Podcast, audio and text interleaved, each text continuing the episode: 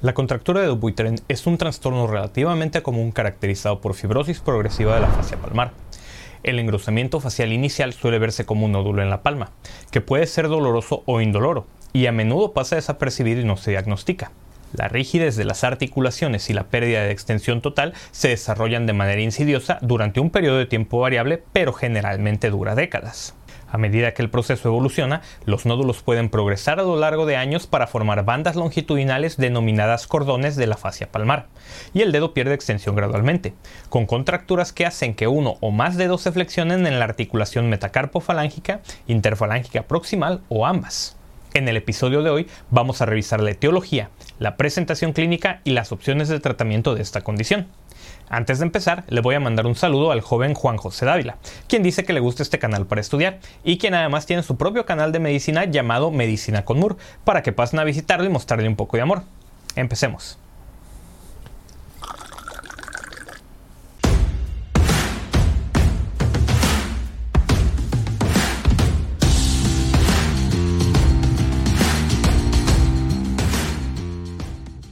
La contractura de Dupuytren, la mayoría de los pacientes se presentan mayores de 50 años y la prevalencia aumenta con la edad.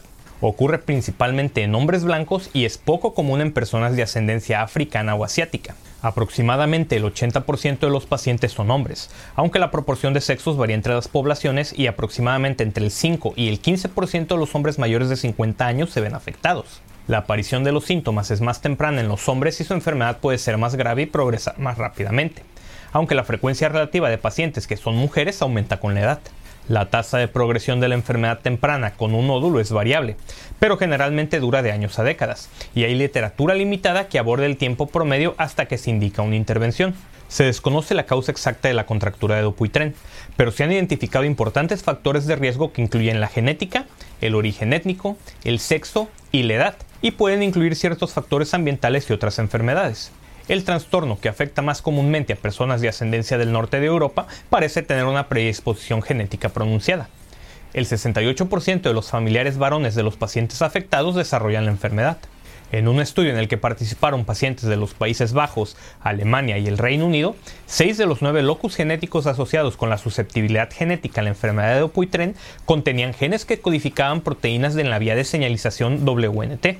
La sobreestimulación de esta vía, que puede regular la proliferación celular, podría conducir potencialmente a la proliferación de fibroblastos y la formación de nódulos en este trastorno a través de los efectos sobre la betacatenina. Patológicamente, la contractura de Dupuytren se caracteriza por proliferación fibroblástica y depósito desordenado de colágeno con engrosamiento facial.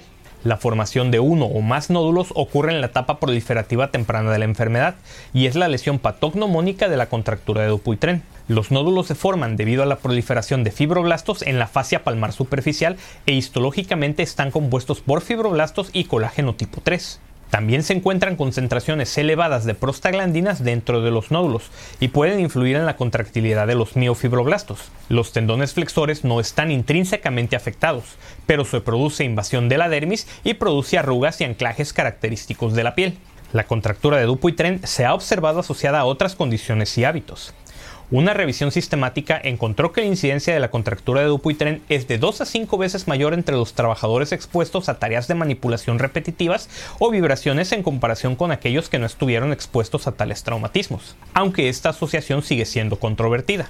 También se sabe que la contractura de Dupuytren ocurre con mayor frecuencia, más o menos del 16 al 42% en adultos con diabetes mellitus. Esta condición también se puede observar asociada a otras fibrosis localizadas, como la fibromatosis plantar nodular, la fascitis nodular de la fascia poplitea y la enfermedad de Peyronie. Se ha propuesto además una asociación de la contractura de Dupuytren con la epilepsia y con el uso de anticonvulsivos, pero no se ha confirmado en todos los estudios.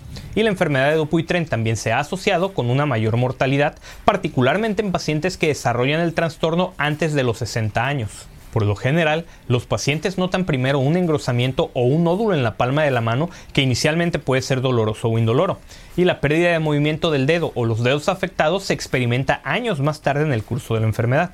El paciente a menudo se frota la palma y los dedos en un intento de enderezarlos al describir la afección. Las cuerdas o contracturas suelen ser indoloras. En raras ocasiones se produce tenosinovitis concurrente, que es una inflamación de la vaina del tendón, y esta sí es dolorosa. El lado cubital de ambas manos está afectado en la mayoría de los pacientes, siendo el cuarto y el quinto dedo los más comúnmente afectados y generalmente antes que otras áreas de la mano. El tercer dedo se ve afectado con menos frecuencia y el dedo índice y el pulgar son los menos afectados. Dos estudios han indicado que la fibrosis plantar o enfermedad de Lederhosen, las almohadillas de los nudillos o enfermedad de Garrot y la afectación del lado radial, tanto en el pulgar como el índice, tienen una influencia más fuerte en la recurrencia y extensión de la enfermedad de Dupuytren que la afectación bilateral de la mano, la cirugía del dedo meñique o la enfermedad de aparición temprana. El diagnóstico de contractura de Dupuytren es clínico y se basa en la historia de pérdida indolora de la extensión de los dedos y en hallazgos en el examen físico. El signo más temprano de la contractura de Dupuytren es un fruncimiento triangular del tejido dérmico sobre el tendón flexor justo proximal al pliegue flexor del dedo. La extensión pasiva de los dedos afectados demostrará el fruncimiento de la piel a medida que recorre la articulación metacarpofalángica. Pueden ser visibles y palpables nódulos discretos a lo largo del trayecto de los tendones flexores cerca del pliegue palmar distal. También se observa la presencia de un cordón palpable que corre longitudinalmente en el tejido subcutáneo que frunce la piel y limita la extensión de la articulación metacarpofalángica o interfalángica proximal. Puede haber una leve sensibilidad sobre el nódulo, pero generalmente esta desaparece en varios meses. Y el nódulo típicamente progresa durante un periodo de tiempo variable para formar un cordón fibroso que se extiende desde la palma hasta los dedos, causando una contractura en flexión de la articulación metacarpofalángica. Los nódulos o los cordones también pueden originarse en los dedos, lo que puede provocar una contractura de la articulación interfalángica proximal. Las contracturas de estas articulaciones pueden provocar contracturas en flexión permanentes, irreversibles y progresivas de las articulaciones afectadas. Es importante mencionar que en la mayoría de los casos no hay signos de inflamación, no hay sensibilidad local, hinchazón ni dolor con la flexión y extensión pasivas, a menos claro que haya una tenosinovitis concurrente. Pasemos al tratamiento, donde los objetivos son restaurar el movimiento de los dedos y evaluar la necesidad de cirugía u otras intervenciones. Los pacientes con síntomas leves de nódulos en las primeras etapas de la enfermedad pueden beneficiarse de la modificación de herramientas y cuando sea posible mediante el uso de un guante con acolchado en la palma durante tareas de agarre pesadas, y los síntomas de los nódulos suelen desaparecer espontáneamente en unos pocos meses. Hay datos limitados que indican que el masaje, la ferolización o el ejercicio evitarán la progresión de la contractura. Una preocupación teórica con respecto al estiramiento surge de estudios de laboratorio que sugieren que los fibroblastos y los mioblastos están regulados positivamente por la tensión mecánica, como podría resultar del estiramiento de los dedos, lo que podría conducir a un empeoramiento de las contracturas. La inyección intralesional de glucocorticoides puede ser útil si el dolor local es molesto o si el nódulo palmar está creciendo rápidamente. En un estudio, un promedio de 3.2 inyecciones locales de glucocorticoides condujeron a una regresión significativa del nódulo, pero se informaron complicaciones como atrofia en el lugar de la inyección o rotura del tendón flexor. En algunos pacientes no hubo impacto a largo plazo en la progresión de la enfermedad. La inyección de glucocorticoides se considera útil solo en pacientes con nódulos. Los cordones con o sin contractura significativa no responden a la inyección de glucocorticoides. La cirugía ha sido el tratamiento de elección para las etapas avanzadas de la enfermedad, si la función está deteriorada o si una contractura está progresando. En la actualidad las intervenciones típicas son una sección de los cordones o fasciotomía o una escisión de los cordones faciales enfermos o fasciectomía, con o sin escisión de la piel suprayacente. La fasciectomía palmar limitada debe considerarse solo en caso de deterioro funcional o en presencia de una contractura progresiva. Los resultados iniciales son generalmente buenos, pero la tasa de recurrencia es alta. Se han sugerido como indicaciones de cirugía las deformidades en flexión de más de 30 a 40 grados en la articulación metacarpofalángica o de más de 20 grados en la articulación interfalángica proximal. Es menos probable que las contracturas de la articulación interfalángica proximal logren la corrección completa de la contractura y que respondan a la cirugía en etapas avanzadas, por ejemplo en contracturas de más de 60 grados se puede realizar una segunda operación en pacientes que presentan una recurrencia después del primer procedimiento, aunque las tasas de complicaciones son mayores. También se ha descrito la poneurotomía percutánea con aguja como un procedimiento menos invasivo para tratar la contractura de Dupuytren.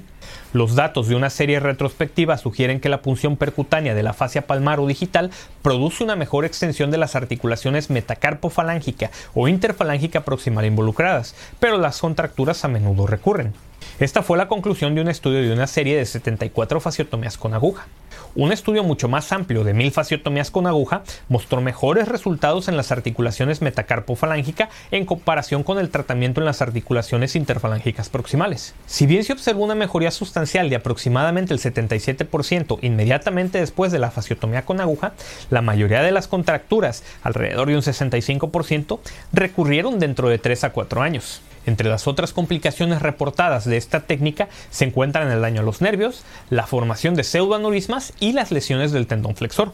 Los datos limitados sugieren que la fasciectomía quirúrgica es superior a la aponeurotomía percutánea con aguja en términos del aumento total de la extensión, pero no en resultados más subjetivos como la satisfacción del paciente y la discapacidad autoinformada.